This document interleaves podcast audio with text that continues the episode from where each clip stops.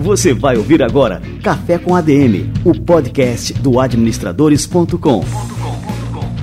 Apresentando Leandro Vieira.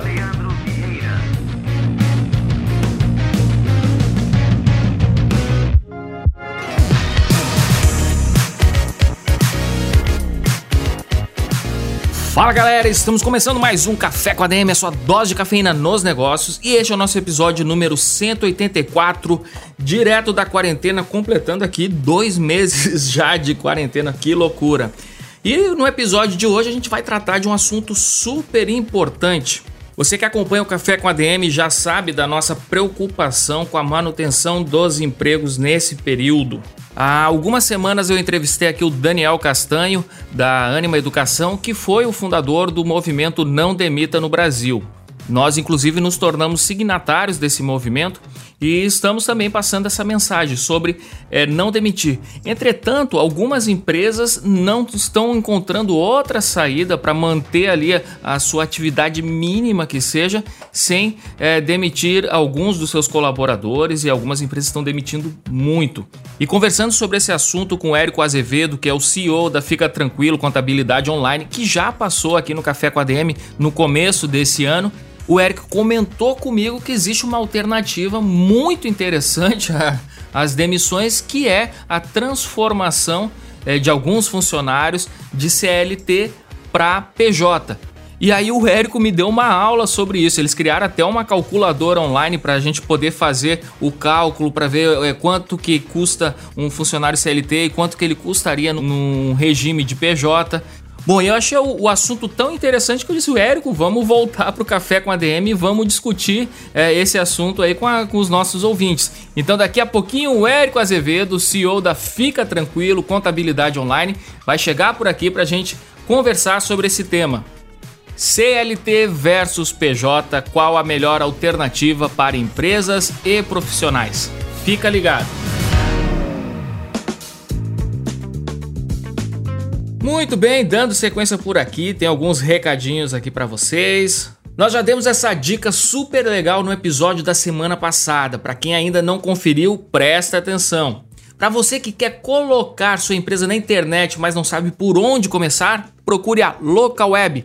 Local Web é a Big Tech para todo mundo, porque ela tem diversos produtos como criador de sites, criador de e-commerce, e-mail profissional, e-mail marketing, meios de pagamento e muito mais todos fáceis de utilizar e por um preço super acessível, além de suporte técnico preparado para te auxiliar a vender mais e competir em condições iguais com grandes marcas. Lá no hot site da Local Web você pode conhecer mais sobre todos esses produtos e serviços e como eles podem ajudar sua empresa. E olha, os preços praticados pela Local Web são impressionantes mesmo. E para você que já tem seu negócio na internet e quer dar uma turbinada nele, as tendências em transformação digital também estão na Local Web. Computação em nuvem, ciência de dados, tudo isso está ao alcance do seu negócio lá. Acesse o site bigtechparatodomundo.com.br bigtech para todo mundo.com.br entenda como você pode ter muito mais do que uma hospedagem de site com a Local Web. Deixamos o link na descrição do episódio. Não perca tempo. Acesse agora e garanta o melhor serviço digital para a sua empresa. E olha, se eu fosse você, eu não deixaria a oportunidade passar. Assim fica muito mais fácil do que quando o Administradores começou lá atrás em 2004. Show de bola, galera. Show de bola. Vamos dando sequência por aqui. Queria deixar uma frase para vocês. Eu estou me aprofundando muito durante essa quarentena aqui no estudo dos estoicos e tem uma frase do Epíteto, né, que é um dos filósofos estoicos que é sensacional para esse momento. Então, anota aí, escreve ela no seu caderninho, reflita sobre ela porque ela vale muito para esse momento que a gente está vivendo. Diz o Epíteto o seguinte: Duas palavras devem estar comprometidas com a memória e obedecidas persistir e resistir. E é isso aí, galera. A gente tem que persistir e resistir nesse momento, apesar de todas as dificuldades que a gente está enfrentando durante essa pandemia. E os estoicos também diriam né, que tudo que a gente enfrenta na vida é uma oportunidade da gente responder com virtude. E sobre virtude, os estoicos baseavam sua vida na prática, na busca de sempre praticar quatro virtudes essenciais. São elas a sabedoria, a temperança, que pode ser traduzida como moderação, como equilíbrio, a coragem e a justiça. Então, em todos os momentos, você deve procurar sempre se guiar por essas quatro virtudes. No exercício da liderança, você deve procurar sempre aplicar essas quatro virtudes na sua vida como um todo, nos momentos de dificuldade. E observe também os líderes que estão à sua volta se eles praticam essas quatro virtudes: sabedoria, temperança, coragem e justiça. Muito bem, a gente tem que fazer um café com a DM só sobre esse assunto aqui, que eu sempre dou uma pincelada, mas vale a pena a gente se aprofundar mais.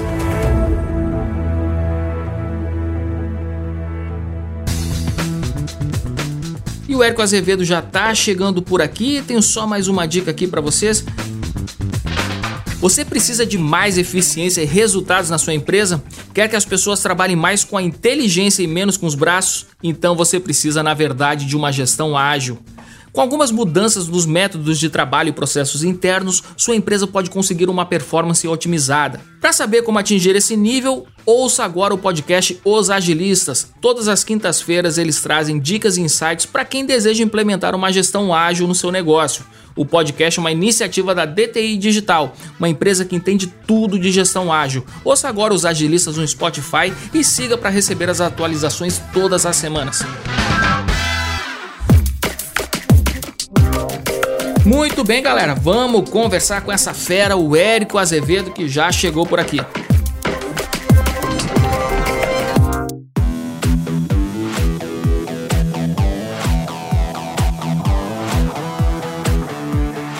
Érico Azevedo é CEO da Fica Tranquilo Contabilidade Online e head do produto para contadores da Conta Azul. Ele participou da fundação de startups como o Invest Shop e o Wab e no começo desse ano ele já esteve aqui no Café com a DM. E agora a gente está chamando o Érico aqui pela segunda vez para abordar uma questão importantíssima para os tempos atuais como a pejotização pode ajudar a salvar milhares de empregos e ajudar as empresas a superarem essa crise do Covid-19.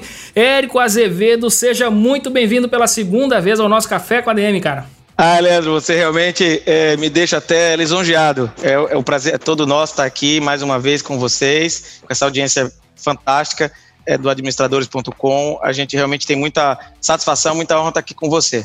Cara, que bacana, Érico. E a gente o que? Uns dois ou três cafés com ADMs. Olha, o plural de café com ADM eu nunca tinha feito aqui, mas uns dois ou três episódios atrás, a gente conversou com o Daniel Castanho, que foi o, o cara que idealizou esse movimento Não Demita. Foi uma conversa super rica e essa questão do emprego tem preocupado muita gente no Brasil, né? Então. É, e você, eu conversei com você esses dias e a gente, é, você comentou comigo, né, que a pejotização pode ser uma ótima opção para as empresas poderem salvar os empregos nesse período, né, e as pessoas continuarem, enfim, trabalhando e tendo aí o seu sustento. Eu queria que você explicasse um pouquinho para a gente o que está por trás desse conceito, o que, que vem a ser, o que, que é a pejotização.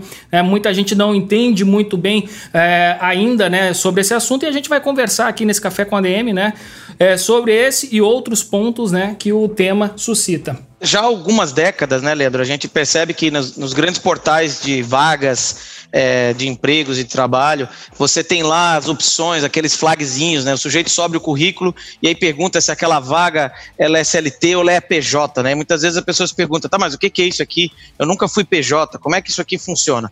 O fenômeno da pejotização não é um fenômeno de hoje, né? Alguma coisa que aqui no Brasil remonta à década de 80, 90, então, ele começou principalmente é, ligado a profissões de altíssima é, qualificação e, portanto, de remuneração mais alta, né? como, por exemplo, o pessoal da área de tecnologia, ou então médicos, né? dentistas, é, são profissionais liberais. Então, assim, quem é, afinal de contas, é, quem são os profissionais ou os setores que atuam como PJ? Hoje, mais de 40 setores atuam como PJ. Naquela época, eram, eram esses profissionais de altíssima especialização, onde normalmente uma empresa não tinha condição de sozinha bancar é, com todos os encargos trabalhistas que, que muitas vezes a nossa lei é, impõe, ou seja, para pagar aquele camarada 10 mil reais ou 15 mil reais na CLT, para muitas empresas era impossível. Então, esse recurso, esse profissional, muitas vezes era dividido. Então, um médico, ele vai atuar em três ou quatro hospitais. Né? Um profissional de TI, ele tem um, uma empresa para quem ele desenvolve um projeto e tem outras duas, três empresas para quem ele faz outros projetos menores.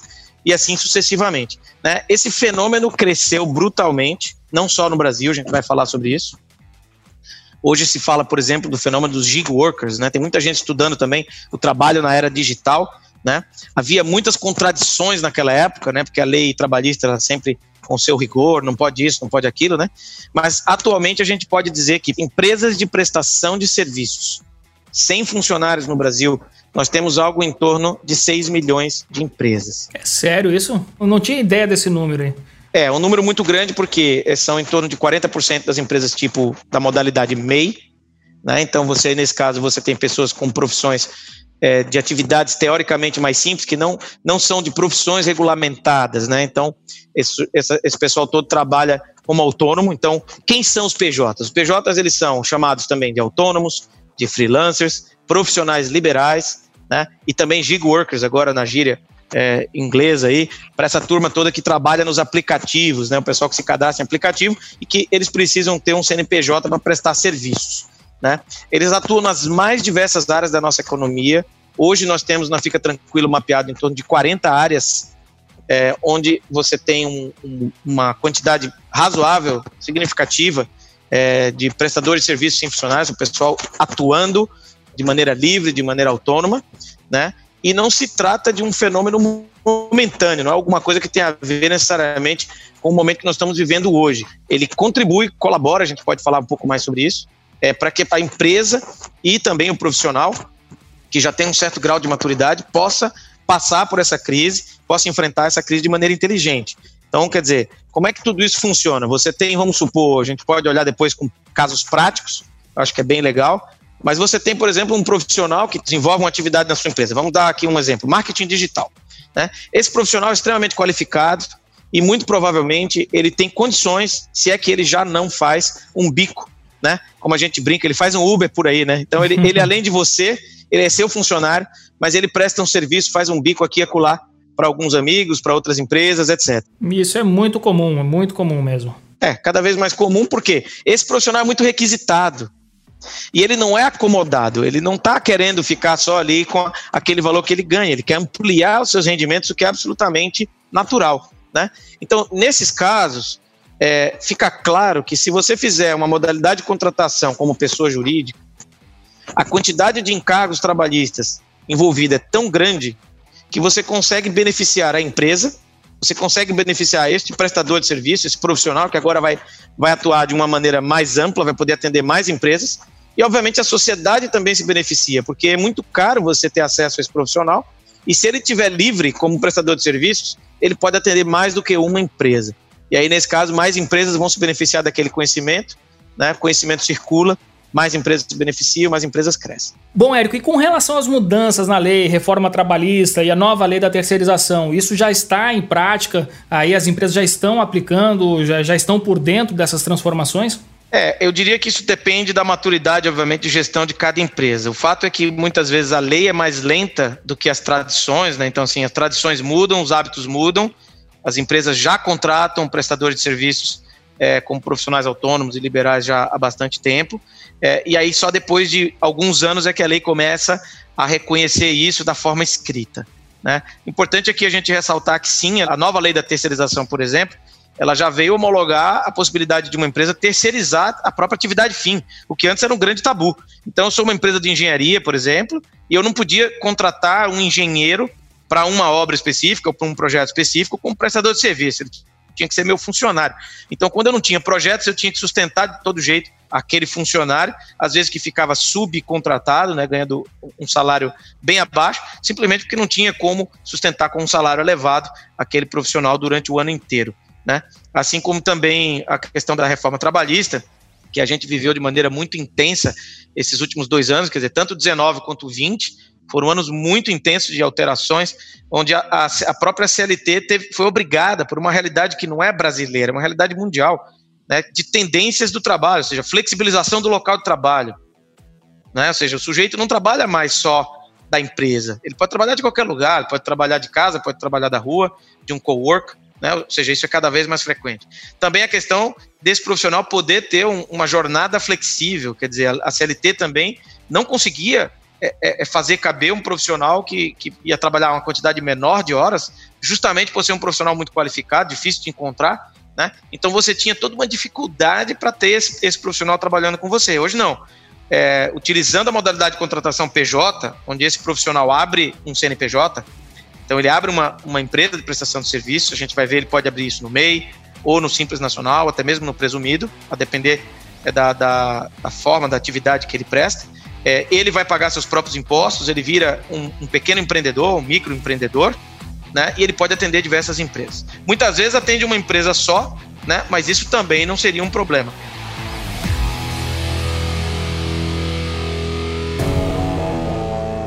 Érico, você comentou né, que haveria um benefício tanto para as empresas quanto para os profissionais e para a sociedade como um todo, né, adotando esse modelo da pejotização.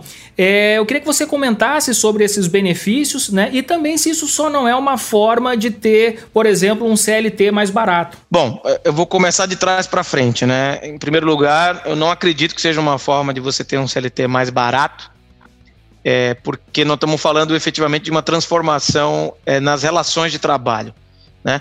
Todo o espírito da lei trabalhista é preservar a equidade ou um equilíbrio dentro das relações trabalhistas. O fato que o contrato que rege essas relações seja um contrato é, entre empresas e não um contrato entre uma empresa e uma pessoa física, não altera isso. É só você pensar que, por exemplo, em países que a gente tanto admira, como os Estados Unidos, é, as relações trabalhistas são muito mais flexíveis, com contratos é, onde vale aquilo que está escrito, aquilo que foi combinado. É óbvio que a CLT foi criada visando proteger os trabalhadores é, de uma classe social também, onde tipicamente eles eram explorados, né? ou seja, nasce lá com, com Getúlio Vargas, isso tudo fazia muito sentido. Hoje nós estamos caminhando para uma era da informação, uma era da gestão do conhecimento. Então, você chegar para um médico e dizer que ele tem que ter cinco empregos, né, que ele tem que ser empregado de cinco, cinco hospitais, ou que, ele, né, ou que um desenvolvedor tem que ser empregado de cada empresa para quem ele faz um projeto, isso não é viável. Né? Para um profissional da área jornalística, que também faz freelancers e atua como freelancer, e ele presta serviço para diversos jornais, rádios, etc., para um fotógrafo. Ou seja, tem inúmeras profissões aqui que a gente poderia passar por todas elas, mas o rol é, são mais de 40 áreas, 40 setores, onde efetivamente não faz sentido porque as relações se modificaram, as relações são mais líquidas. Né? Com relação às vantagens para os participantes, né, digamos assim, de uma relação contratual, fica claro que a partir do momento que você não tem um terceiro que diz o que, que você deve ou não deve escrever, é, que você pode escrever essa, essa relação da maneira como ela deve ser. Então, essa relação pode ser baseada em produtividade, pode ser baseada em entrega, em comprometimentos de determinadas datas e assim sucessivamente. Ou seja, é, é, você fica mais livre efetivamente para deixar de ter um empregado e ter efetivamente um colaborador autêntico e efetivo trabalhando dentro ou fora da, da tua empresa. É, com relação à questão econômica, que é o que sempre pega mais, né, a gente brinca que o bolso é o órgão mais sensível da, do ser humano, né? É, tanto as empresas quanto os profissionais é, eles têm ganhos econômicos.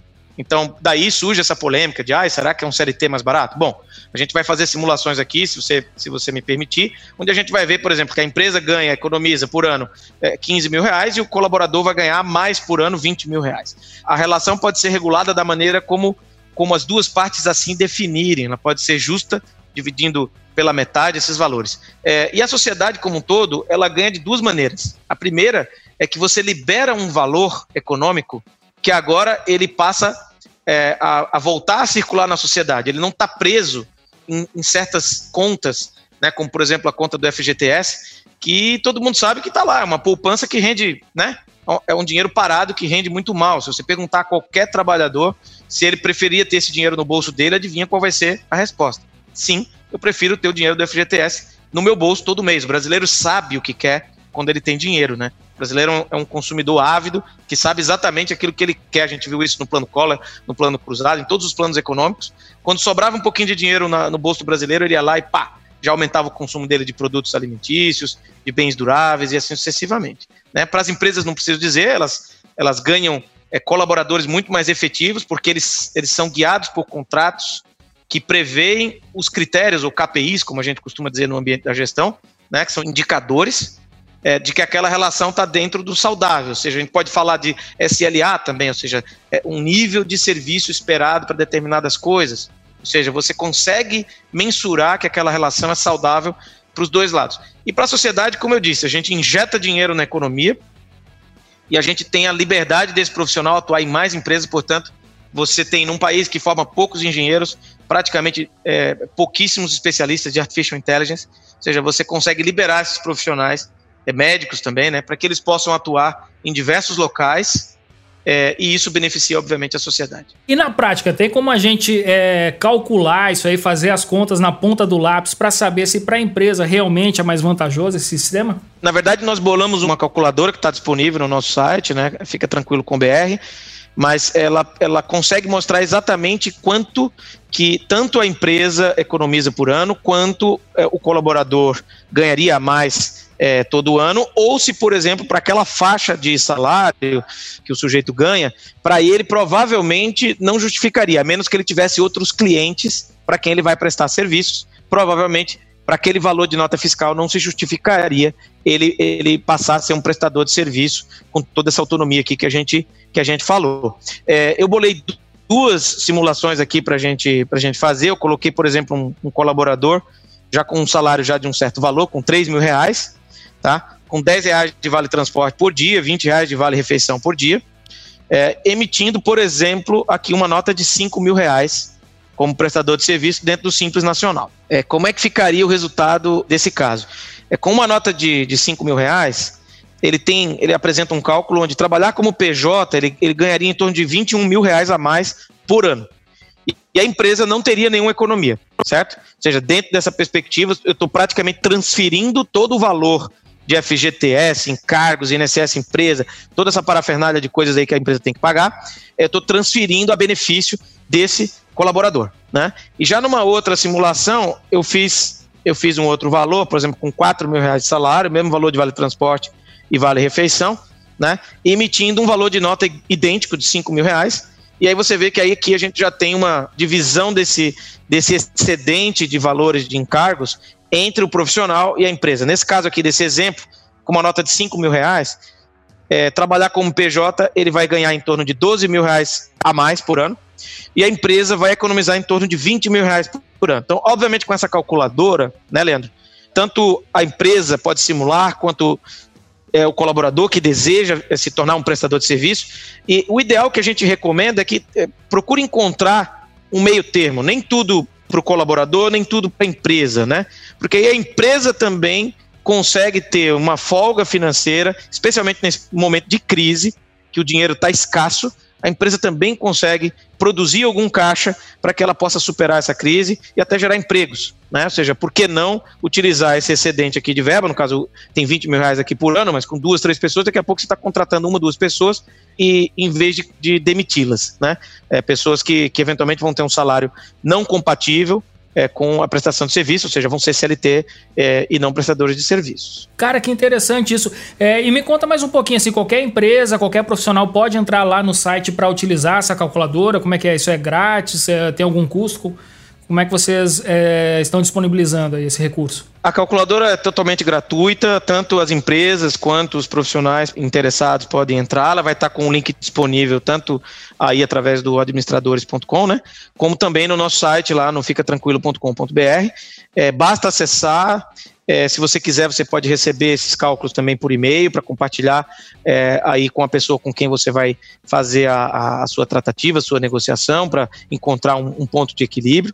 Mas não há nenhum custo para utilizar. E também, havendo dúvida, é só procurar o nosso time que a gente está lá disponível para assessorar. Obviamente, né, Leandro? Reforçando, é, o importante aqui é a gente entender que é, existem atividades e valores também de remuneração que não fazem sentido você ter um profissional como prestador de serviço PJ, na modalidade PJ. Então imagina que o sujeito trabalha, por exemplo, no chão de fábrica.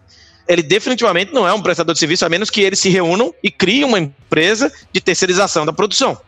Ok? Mas é, na imensa maioria das áreas, efetivamente, onde a gente está falando aqui de elevado grau de, de, de conhecimento acumulado para o exercício, então profissionais liberais, é, também área de toda a área de tecnologia, serviços administrativos, onde você tem que ter conhecimentos é, de especialização bastante é, importantes, é bastante interessante analisar essa modalidade.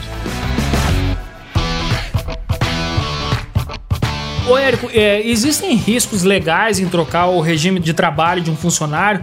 É, quando isso acontece, vale a negociação individual com o funcionário ou o que está na lei? Olha, a questão do risco é uma questão que sempre surge, te agradeço a, a, pergunta, porque sempre todo empresário, quando ele vai contratar um prestador de serviço, ele, ele fica amedrontado. Será que eu posso? Será que eu não posso? Né? Então, reforçando, a nossa legislação vem acompanhando as grandes tendências mundiais. Nenhum juiz em sã consciência ele vai entender que um profissional de tecnologia que ganha 15, 20 mil reais por mês como prestador de serviço é um empregado é, é, incapaz de entender o que está se passando com a sua vida profissional, né? Ou que ele não tem entendimento do que ele está fazendo. Ele tem clareza do que ele está fazendo. Ele fez uma opção clara por essa modalidade. Então aqui vão alguns conselhos práticos. Tá? A primeira coisa, é, a contratação com prestação de serviço, ela nunca pode ser ou nunca deve ser uma imposição de nenhuma das partes. Ela deve nascer como fruto de uma maturidade da relação que existe ali, ou eventualmente porque você realmente já abriu uma vaga,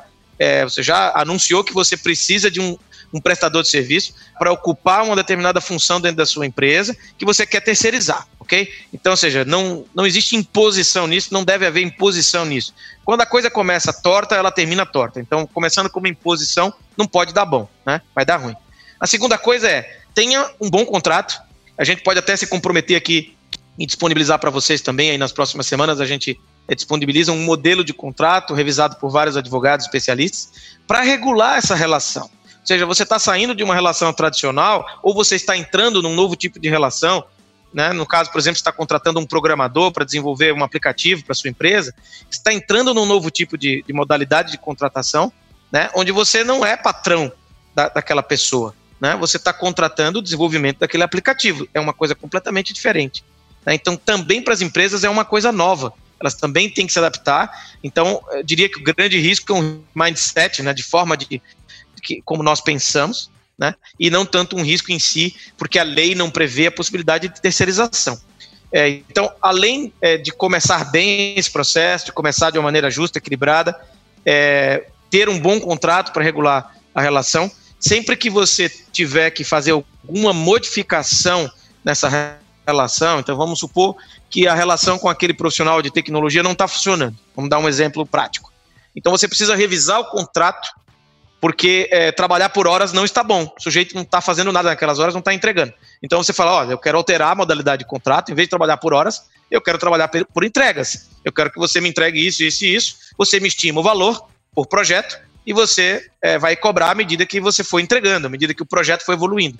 Então, sempre que houver uma mudança na regra do jogo, que essa mudança na regra do jogo seja refletida também no contrato de prestação de serviço. Né?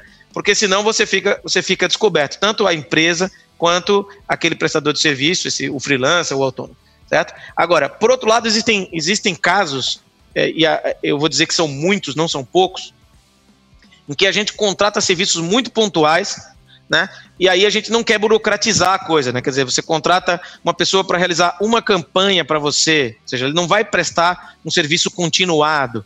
Então, nesse caso, você poderia eventualmente manter é, todo o combinado por e-mail, já que o e-mail tem validade jurídica, sabendo que se você for prolongar aquela relação, que é preferível você estabelecer uma relação contratual entre as duas empresas, para que depois você não, não tenha nenhum tipo de surpresa. Essencialmente é isso. E você sabe dizer como é que os juizados trabalhistas têm enxergado essa questão da terceirização? Não, aquilo que eu te falei, o, o, o juiz ele existe para garantir uma equidade nas relações que tem o caráter de relações de trabalho.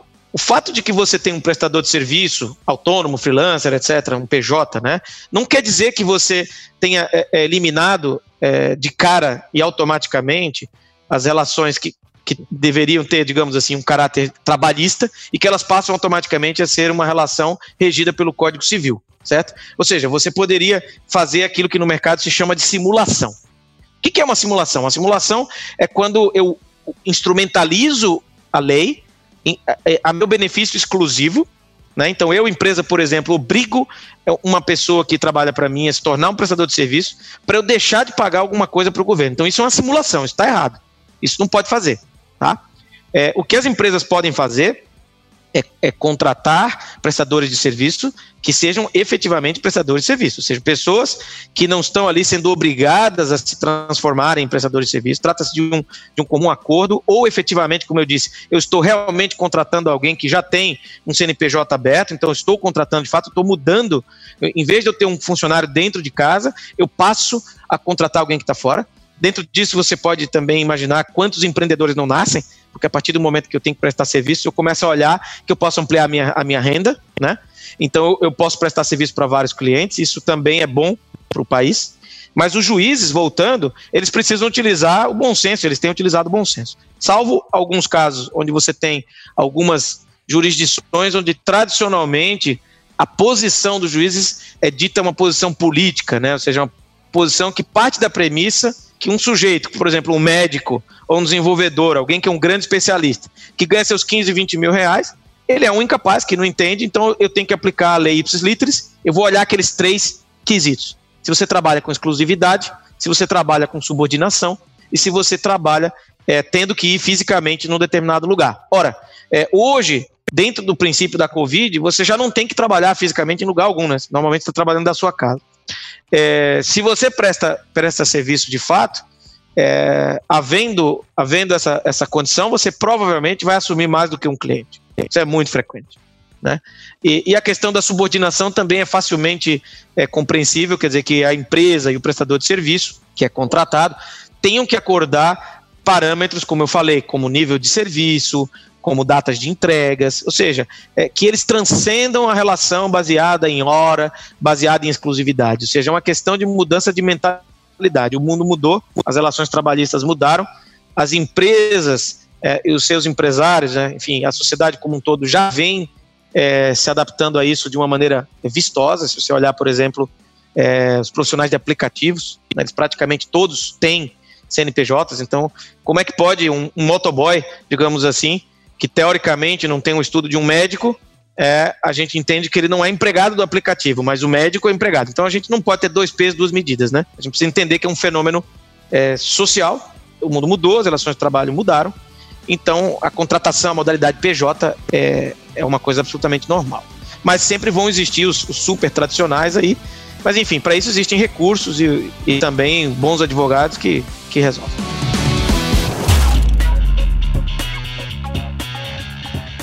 Ô, Érico, mas assim, existem situações, né, que a empresa contrata como PJ e, como você falou, acaba é, exigindo ali uma subordinação, ah, exigindo também que o trabalho seja feito dentro da empresa, com horários específicos. É, isso aí, na prática, acaba sendo aquilo que a gente tinha falado, né? Assim, a pessoa é, tentar utilizar desse modelo para ter um CLT mais barato. É, não é isso que a gente está falando aqui, é bom para deixar claro também para quem está ouvindo, né? né? não, sem dúvida, não é do que a gente está falando. Por outro lado, é importante ver ver o seguinte: o fato que você, como prestador de serviço, atue dentro do seu cliente não é pecado. A questão toda aqui está no mindset, de novo, está na forma como você pensa. Né? Se aquele profissional quiser eventualmente se aproveitar de que ele trabalhava lá dentro, é porque de fato ele nunca foi um prestador de serviço e ele não tem a cabeça, uma cabeça empreendedora, uma cabeça de quem quer ganhar mais, etc, etc. Por exemplo, eu sou um auditor super qualificado, eu vou trabalhar para uma seguradora ou para um plano, um fundo de pensão, o meu trabalho precisa, por contrato, ser realizado dentro da empresa, porque eu vou acessar documentos sigilosos, e não por isso eu sou um empregado daquela empresa. Certo?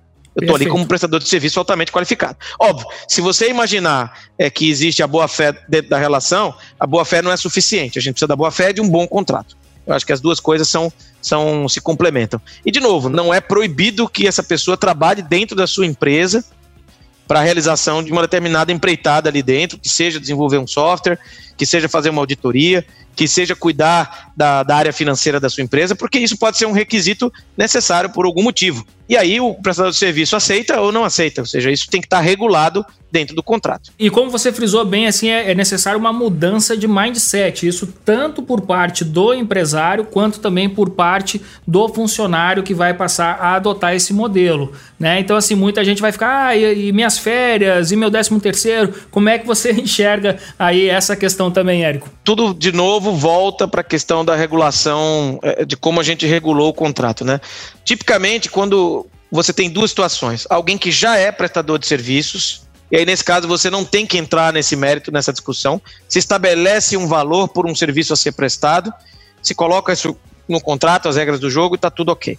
Uma segunda situação é quando alguém que era um, um funcionário CLT decide iniciar a empreender como prestador de serviço, como PJ, como autônomo, freelancer, etc., por entender que dessa forma ele também tem mais oportunidade de, de ampliar seus rendimentos. Não só com aquele primeiro cliente, mas com o primeiro, com o segundo, com o terceiro, com N clientes que ele venha a atender em caráter simultâneo, paralelo ou exclusivo. Também não é um problema. É, imagina que você comece como pequeno prestador de serviço e naquilo que você está fazendo, vamos supor que envolva capital intelectual. Né? Certamente a empresa que está contratando, ela vai querer comprar também o capital intelectual que está envolvido naquele produto que está sendo desenvolvido ali a quatro mãos. Isso é muito comum e precisa, de novo, ser regulado dentro do contrato. Essas coisas todas eu estou remetendo aqui, remetendo aqui para o contrato, porque se ele for bem feito, a gente não cai nesse tipo de questão de discussão vazia. Né? Para o camarada que migrou da condição CLT para a condição PJ, o valor da remuneração que ele vai ter provavelmente já vai abraçar, como a gente exemplificou ali nos casos, ou seja, ele já vai incrementar um sujeito que tem 3 mil reais de salário, por exemplo, 4 mil, já iria incrementar a sua remuneração anual em 20 mil, 15 mil reais, ok? Ou seja, dentro disso, ele tem que se organizar passar a se organizar com dinheiro de outra forma. Ele vai ter que cuidar do seu próprio plano de saúde. Se ele quiser fazer um seguro de vida, é aconselhável ele fazer um seguro de vida ou assistentes pessoais, porque se ele eventualmente, é, por algum motivo, ficar impedido de trabalhar, ele vai ter alguma cobertura. Mas isso já é comum. Os taxistas fazem seguro, né? O pessoal que, que é motorista, por exemplo, Uber, etc., fazem seguro de acidentes pessoais. Porque o sujeito não pode parar é, é de receber, de perceber remuneração se ele sofre um acidente. A questão é que o funcionário tem tudo isso pensado por ele. Alguém pensou por ele. Então ele não pensa em nada disso. Quando você então passa a ser um empreendedor, você precisa entender que você tem responsabilidades civis. Você precisa entender que você responde pelo que você se comprometeu. Você está prestando um serviço e você não entregou. Bom, se não entregou, tem consequências que estão previstas no contrato. Né? Ah, mas a minha remuneração é maior. Isso, então não tem só bônus, tem também o ônus, né, que é a responsabilidade. Então, o prestador de serviço, ele tipicamente ele termina tendo uma maior, é, um maior grau de responsabilidade diante das entregas que ele tem, porque o nome dele é o principal ativo que ele tem. Ou seja, se ele é um profissional que entrega, que seja um marceneiro, que seja um médico, que seja um programador, o nome dele é o principal ativo que ele tem. E ele vai ser procurado como um especialista dentro daquilo que ele sabe fazer, e ele vai sempre crescer na sua remuneração, se assim for. Então, se ele não tiver a premissa da qualidade, dentro daquilo que ele faz, do comprometimento com as datas, com as entregas. Ou seja, se ele não tem ainda a consciência de que o nome dele como profissional é o principal ativo que ele tem no mercado de trabalho, é indiferente a forma da contratação. É indiferente se a contratação é T ou PJ. Ou seja, ele precisa entender que o mundo do trabalho mudou e que o nome, a qualidade, o comprometimento é o que efetivamente conta as formalidades são consequenciais e são é, as mais variáveis. Hoje a PJ, amanhã pode ser uma outra coisa que a legislação é, invente, e tudo bem. Né? O importante é que esse profissional entenda a importância de entregar qualidade né, e que o nome dele como profissional é o que realmente conta no mercado de trabalho.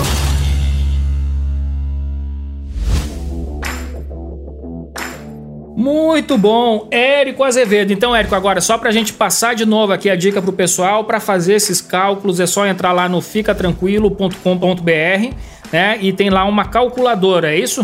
Exato. Nós vamos também disponibilizar através do portal do administradores.com o link. Uhum. É, e na medida do possível, me comprometo desde já aqui nesse programa também a providenciar é, um modelo de contrato é, Cara, revisado por vários, vários advogados. Eu não sei se dá tempo da gente fazer isso agora essa semana, mas quem sabe já na próxima semana a gente disponibiliza isso também. Pronto, perfeito. Se não der tempo para esse episódio, no episódio que vem eu passo aqui o recado para a turma de como acessar né, esses modelos de contrato. Isso aí com certeza vai ajudar muitas empresas, muitos profissionais e é realmente assim esse momento que a gente está vivendo a gente precisa disso, né? Trabalhar, né, e ver quais são as, os melhores modelos de trabalho para que todo mundo possa continuar trabalhando, produzindo e tendo aí a sua renda, né, cara? É, acredito que a crise ela trouxe para todos, ela acordou todo mundo para uma série de realidades que já estavam é, em vigor no mundo, mas principalmente a gente podia dizer que home office hoje é uma realidade, não tem como voltar atrás, a era digital está aí, a forma de trabalhar é, mudou, então não tem como negar a funcionalidade disso. É, e também a questão da performance, né? ou seja, como as pessoas de fato têm que mudar a mentalidade e trabalhar por performance, porque no momento de crise, a performance que, que todo e qualquer colaborador entrega para a empresa, né, ou para a própria empresa, é fundamental, porque é isso que no final gera valor para toda a cadeia que está envolvida, né, e todos saem beneficiados, é, o sujeito, as empresas e, e também a sociedade.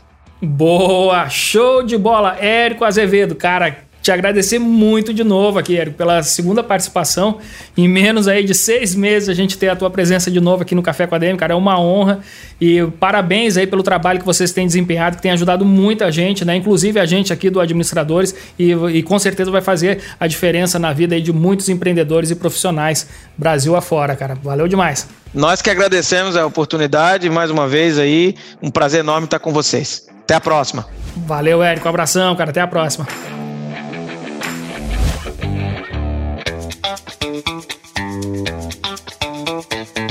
Fantástico, que aula que o Érico nos deu aqui hoje, hein, galera? Então, para você saber mais, fazer o cálculo para ver se compensa adotar a pejotização dos funcionários da sua empresa, para você, se você é funcionário, para saber se vale a pena você virar PJ também, entra no ficatranquilo.com.br e faz lá o cálculo. Tem uma calculadora gratuita, você pode fazer o cálculo e você vai ter na ponta do lápis o que, que vale mais a pena no seu caso. Perfeito, galera. Este foi o nosso Café com ADM de número 184. Na semana que vem a gente volta com muito mais cafeína para vocês e eu aguardo vocês por aqui, beleza? Então, então até a próxima semana em mais um episódio do Café com ADM, a sua dose de cafeína nos negócios. Até lá.